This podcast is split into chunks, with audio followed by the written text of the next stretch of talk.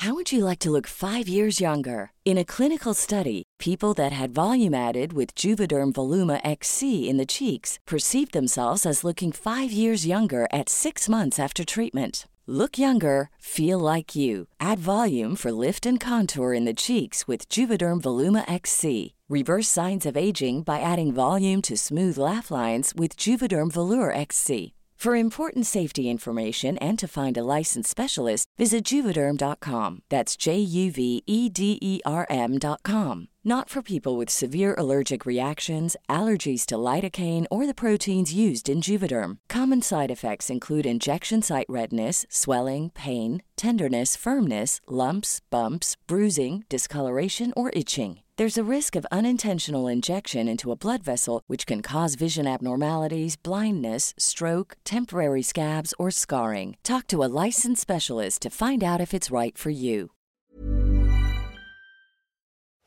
¿Es en serie? Oh my god. ¿Es en serie? ¿Es en serie? Yeah, 3000, left turn, uh, 110, direct island. Bienvenidos al episodio número 30 de Es en Serie, Rosy Palomeque. ¿Cómo estás? Hola, ¿qué tal, Ale? Pues estoy muy contenta. Ya 30 semanas de hablar de televisión. 30 semanas. 30 semanas y lo que falta. Este capítulo, pues la verdad, estamos muy emocionadas porque vamos a hablar de un clásico, de un actor clásico. De ¿no? un actor. En la televisión. Exacto. Hace una semana hablamos de del Bigotitos Tom Selleck, que es un clásico.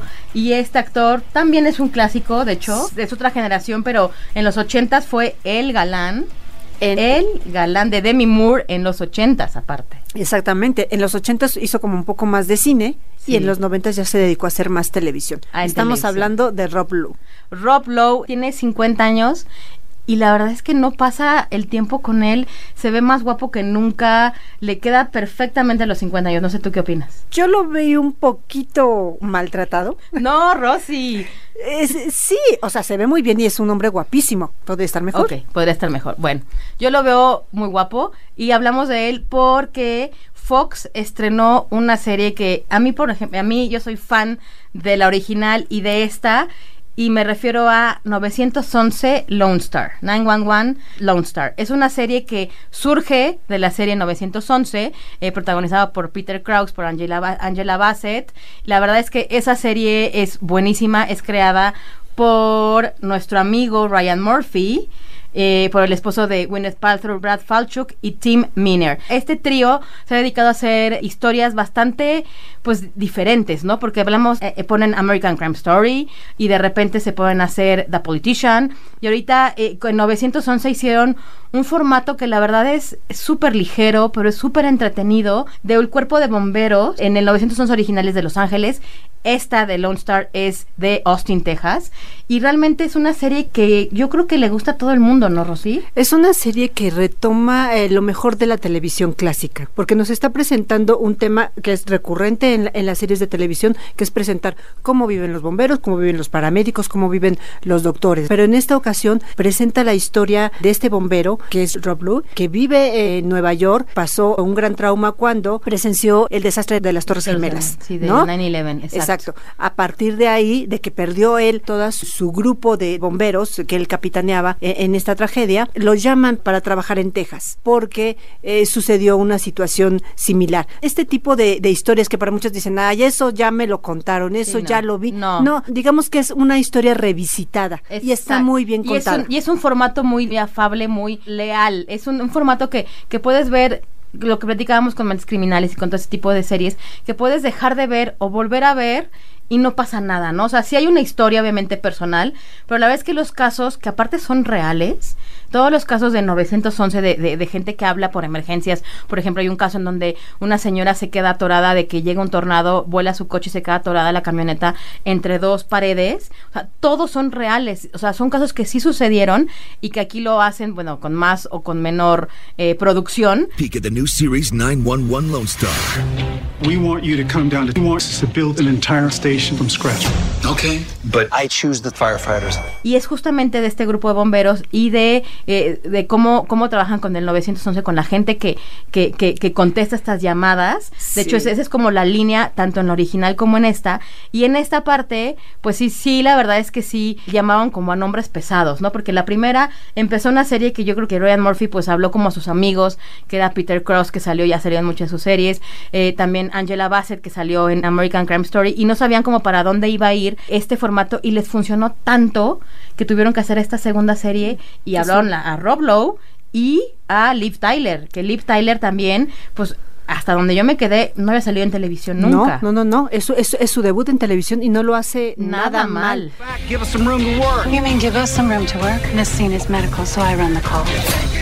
Y con esta serie Rob Blue cumple 20 años consecutivos de estar en la televisión. ¿Te acuerdas de en Brothers and Sisters? Exactamente, en Brothers and Sisters, con- con Sally Field, Qué, bonita serie. Tenemos que hacer, eh, luego les vamos a recomendar y te- por qué tienen que ver es- e- esa serie. él sale ahí también, que ese también fue como un regreso. Y este. Ahí todavía no estaba tan amolado como dices que está. Que yo lo veo guapo. Es guapo, es muy guapo.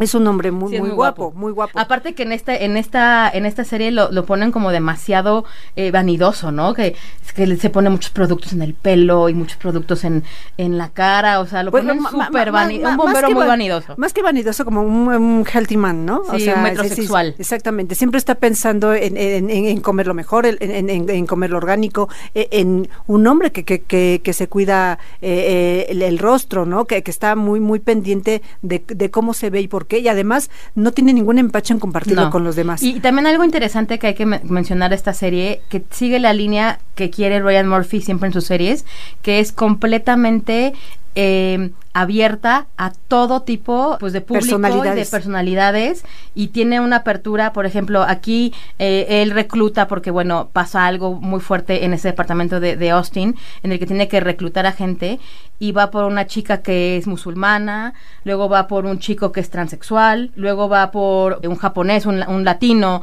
o sea, como que tiene todo ese como arcoíris de personajes, ¿no? Y Ryan Murphy es lo que siempre ha, ha luchado desde Glee en que tenga esa apertura y esa diversidad y que se agradece. Así es la sociedad en Estados Unidos, no nada más que no no no no no no lo no lo reconocen completamente y que lo pongan en la televisión yo creo que es un, un gran avance. Esos personajes son los que forman la, la, la sociedad, ¿no? O sea, los migrantes no son solo latinos, No. ¿no? Hay musulmanes, eh, hay asiáticos, todo este conglomerado que hace eh, la sociedad estadounidense pues es es compleja, es diferente y, y yo creo que este es como un botoncito de muestra de lo que está formada.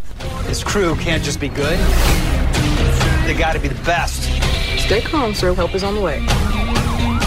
Y la verdad es que también, gracias a Canal Fox, que lo, la estrenó con un tiempo, la verdad, mínimo de espera de Estados Unidos. En Estados Unidos llevan tres capítulos. En México se estrenó el pasado martes, pasa todos los martes a las 10 de la noche. La verdad es muy entretenida. Es una serie que de verdad tiene. En el tercer capítulo van a ver El Tornado, que son esos capítulos dobles, que son con una producción increíble. La verdad es que ahí sí no tienen empacho en gastar no sé cuántos dólares.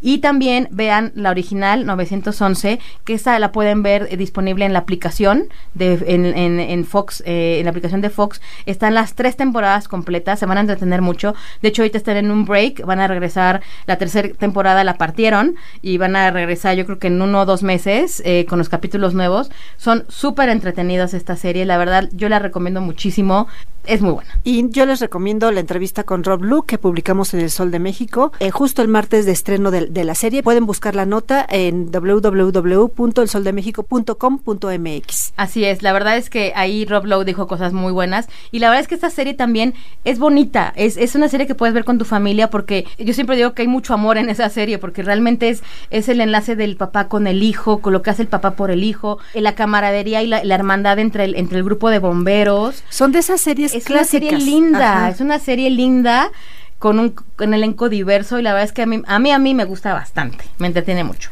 Pues cuéntenos a ver qué les parece a ustedes, ¿no? 911, what's your emergency? Nos pasamos a otro estreno. Ahorita quisimos hablar de dos estrenos que la verdad nos, nos encantaron. Nos vamos ahora con Netflix. Y es una serie eh, que es un thriller, es inglesa y que se llama Rosy. No hables con extraños. Yo la verdad a mí cuando me, me apareció la sugerencia, pensé que era una serie más. Pensé que iba a ser como de otro tono, pero me sorprendió bastante.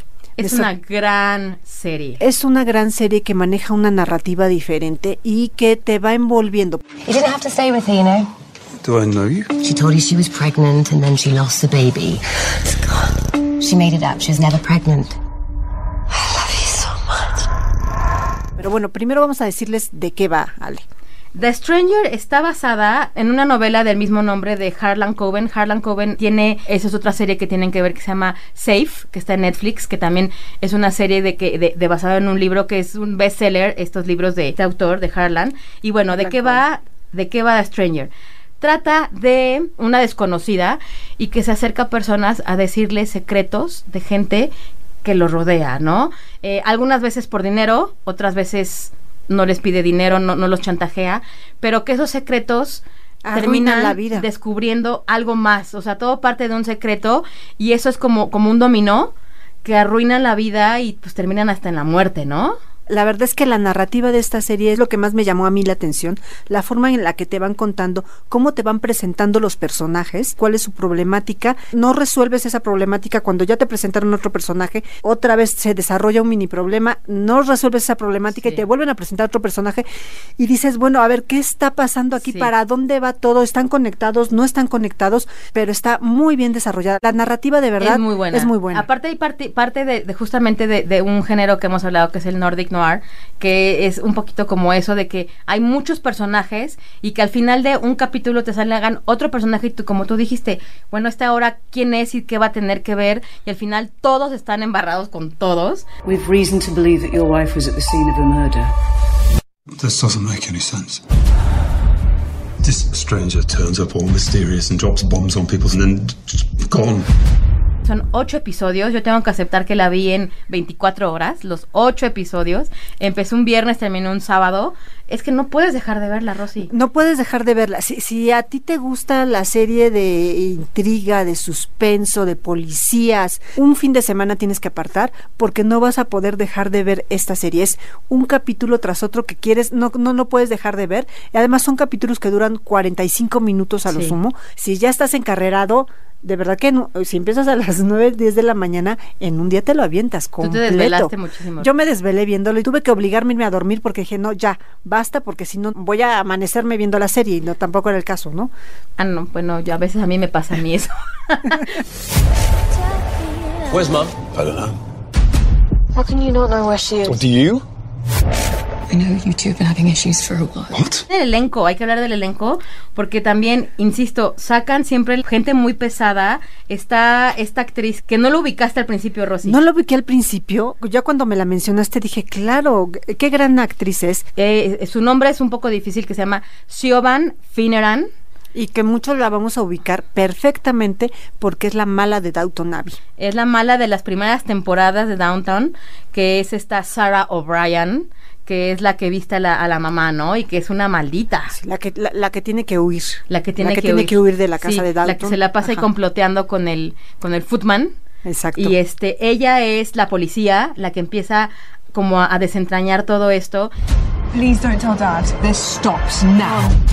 También sale Richard Armitage, que también es, es un inglés muy, muy, muy famoso.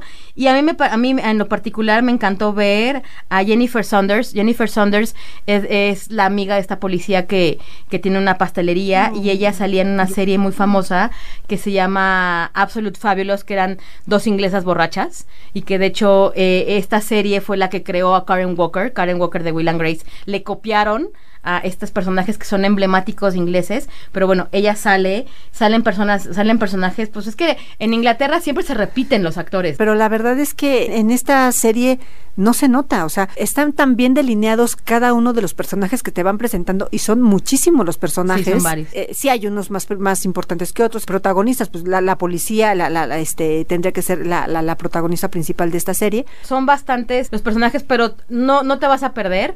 La historia toda es una línea. Línea, realmente todo tiene que ver con todo. El final es bastante bueno, no voy a hacer spoiler. No tienes que hacer spoiler. De verdad que es, es una serie eh, que vale mucho la pena ver con toda la atención del mundo. Y es una serie que está, insisto, la, la, la narrativa de la serie es diferente, está muy bien presentada, de tal manera que eh, incluso vas tomando como partidos por ciertos personajes, Sí. ¿no? Que dices, Sí. pero este, ¿por qué es tan, tan tonto? ¿Por qué se dejó hacer esto? Y este, Sí. ¿por qué es tan cruel que hizo lo otro? ¿No? Entonces, eh, eh, tú misma te vas a- a- armando una historia y te, te van contando para que al final, pues, te, te sorprendan. Did you fake your pregnancy? I need you to tell me the truth. Corinne? Adam, this isn't what you think. There's more to this. También sale Giles de Buffy, quien, quien sea fan de, de Buffy, sale Giles, el maestro de Buffy. Bueno, son muchísimas caras conocidas los que van a ver, son ocho episodios y si les gusta ese género y si les gusta esta trama, vean Safe, que también es de- del mismo escritor, también son ingleses, sale Michael C. Hall, del de Dexter, es, es como lo mismo de, de- de un asesinato y todo, es bastante buena. This is a gated community. You can see who comes in and who goes out. See you later. Not too late. Okay. Jenny, it's Dad. Again. Where are you? Entonces, vamos a recapitular. Es No hables con extraños, que está en Netflix, ocho episodios. De no más de 40 minutos cada, Ex- 45 minutos cada uno. Exactamente. Y 911 Lone Star, que lo pueden ver todos los martes a las 10 de la noche por Fox. Y la original, que es 911 y que está en la aplicación de Fox.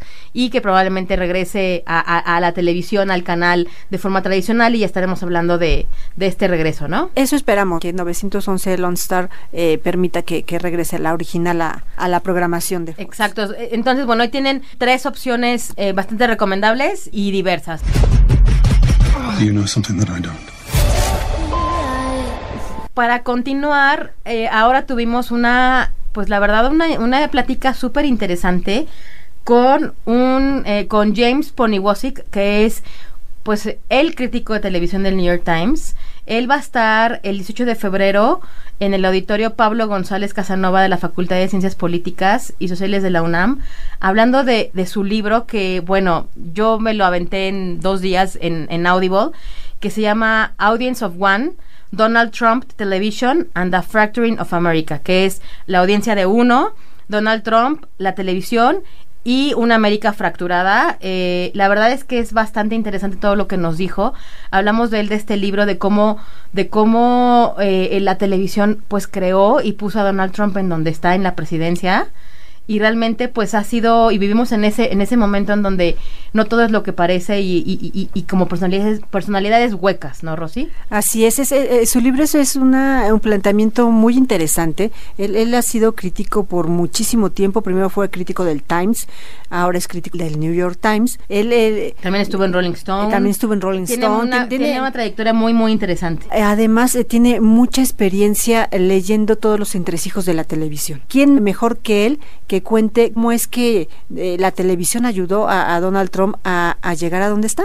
Exacto, y también ahí habla de, del conocimiento que tiene Trump acerca de la televisión y cómo manipula a los medios y que bueno, hasta ahorita pues lo seguimos viendo, ¿no? Cómo, cómo ha sido capaz de, de realmente convertir un CNN en lo que no era y cómo tener aliados, etcétera, ¿no? Entonces, bueno, eh, platicamos con él eh, y nos dijo cosas muy interesantes y bueno, le teníamos que preguntar qué estaba viendo, ¿no? O sea, ¿qué, qué ve un crítico del New York Times en la televisión? Esa era mi duda. Eh, en mi investigación yo vi que veía Succession, que es una de las series más famosas de HBO, pero cuando le preguntamos, esto nos dijo. My favorite show on TV, this is cheating a little bit because it just went off the air, but um, is Bojack Horseman on Netflix. Uh, Mi programa favorito en la televisión, y esto está de engañar un poco porque acaba de salir del aire, pero es Bojack Horseman en Netflix, que en realidad es una serie animada, y creo que es una de las mejores. Pero es una comedia acerca del ser humano como caballo que solía ser una estrella de comedia y tiene una especie de estrella olvidada y se convierte en un drogadicto y un alcohólico, y está tratando de averiguar qué hacer con su vida. Y es que al mismo tiempo es tremendamente triste y tremendamente hilarante, y comienza apareciendo como si fuera solo otra serie de, de poca profundidad, de sátira superficial de Hollywood. hilarious, and it starts off seeming like it's just another sort of shallow, superficial satire of Hollywood. And Y es una sátira de Hollywood, pero también se convierte en una brillante autoexploración de lo que ocurre con una persona decente y lo que tiene que hacer para arreglar su vida y hacer frente a los daños de su niñez, y que solo se acaba de lanzar su último episodio en Netflix. Pero la recomiendo ampliamente porque es probablemente mi serie favorita de televisión ahora mismo. I highly recommend that. Uh, that's that's probably my favorite thing on TV right now. Bueno, eh, pueden ver BoJack Horseman en Netflix. La verdad es que digo que él lo diga es a mí me llama mucho la atención. No es el primero que escucho que es una serie maravillosa. Yo la voy a esa ya está en mi en mi tarea que la voy a ver. Si es un pendiente que tenemos, luego dedicaremos, yo creo en algún programa hablaremos justo de esta serie, que además este año se terminó y también hablamos, eh, una, una de las dudas que siempre tenemos Rosy y yo y que nos ponemos cuando empezamos a armar de qué vamos a hablar, es justamente ese balance del streaming y la televisión tradicional, ¿no? Que, que aquí en México todavía tenemos y está muy arraigada la televisión tradicional, vamos un poquito más atrasados que, que otros mercados.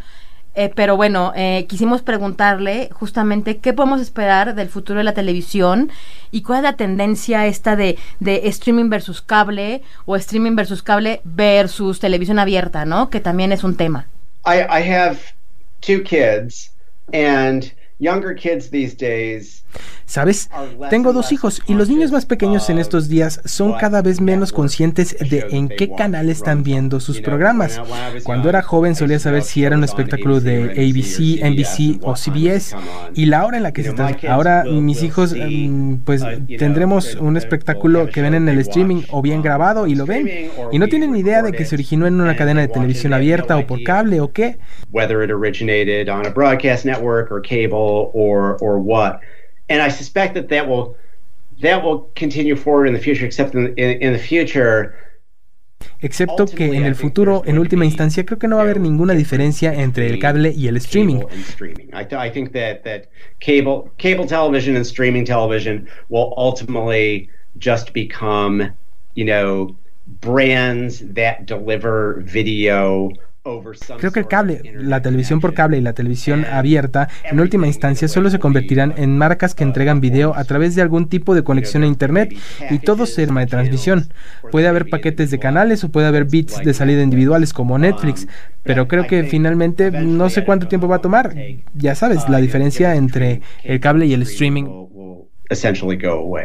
Y una de las dudas, Rosy, ¿cuál era tu duda? ¿Te acuerdas que platicamos? Sí, claro que sí. Una de mis dudas era cómo veía él la transmisión de la de las premiaciones, ¿no? en esta temporada de premios, ajá, los Globos de Oro, el Grammy, el mismo Oscar, ¿no? Que siempre siempre la nota es que reportan que va a la baja la audiencia, ¿no? Entonces yo quería saber cómo veía esto y, cuál era el futuro de estas premiaciones y eh, esto es lo que él respondió. I know. I think they'll get smaller, but they they won't go away. I mean, honestly, uh,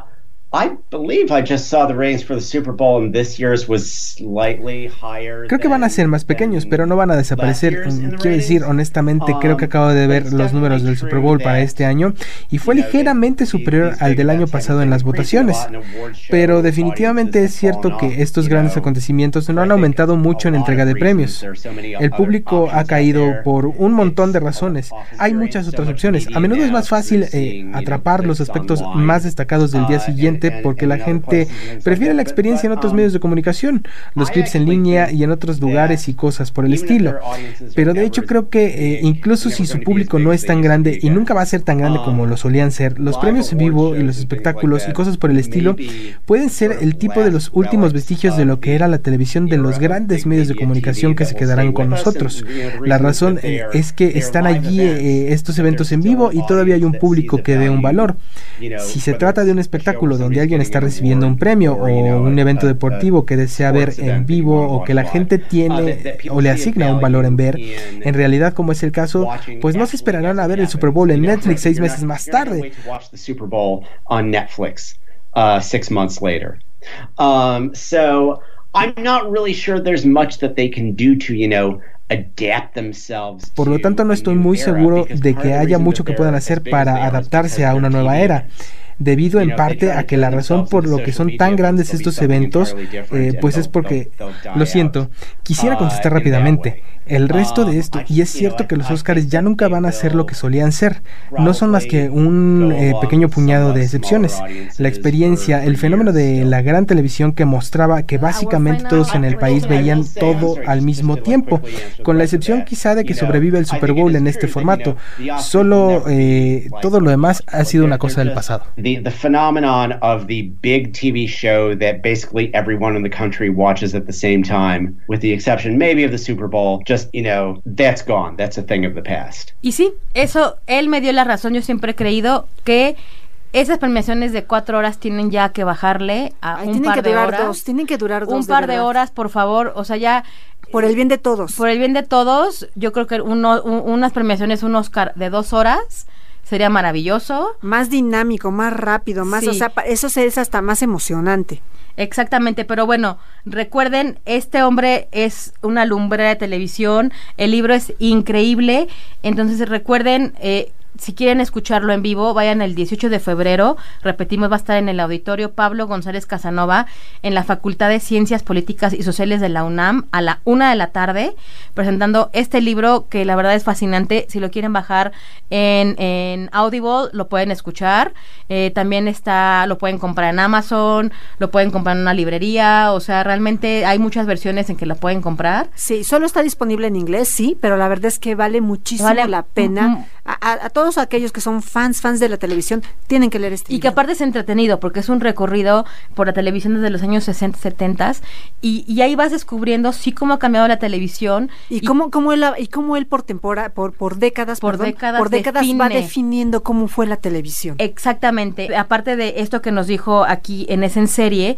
pueden leer el 16 de febrero. La entrevista completa que nos dio va a salir en, en la versión impresa del Sol de México, en el Dominical. Van a encontrar eh, completísima toda la, la, la Porque entrevista. hablamos media hora con él. La verdad es que fue para alguien como, como Rosy, como para mí, que nos encanta la tele y que hemos estudiado la tele y que aparte somos apasionadas y que lo vemos de otra forma, de otra perspectiva, hablar con alguien la- así como él, para mí fue impresionante y es, es, es increíble este personaje. Y la manera en la que compartió, pues, eh, todo, todo lo que sabe, ¿no? Así es, entonces bueno, recuerden, 18 de febrero en la UNAM. En la Cátedra Madero. En Cátedra Madero. Rosy Palome, que tus redes...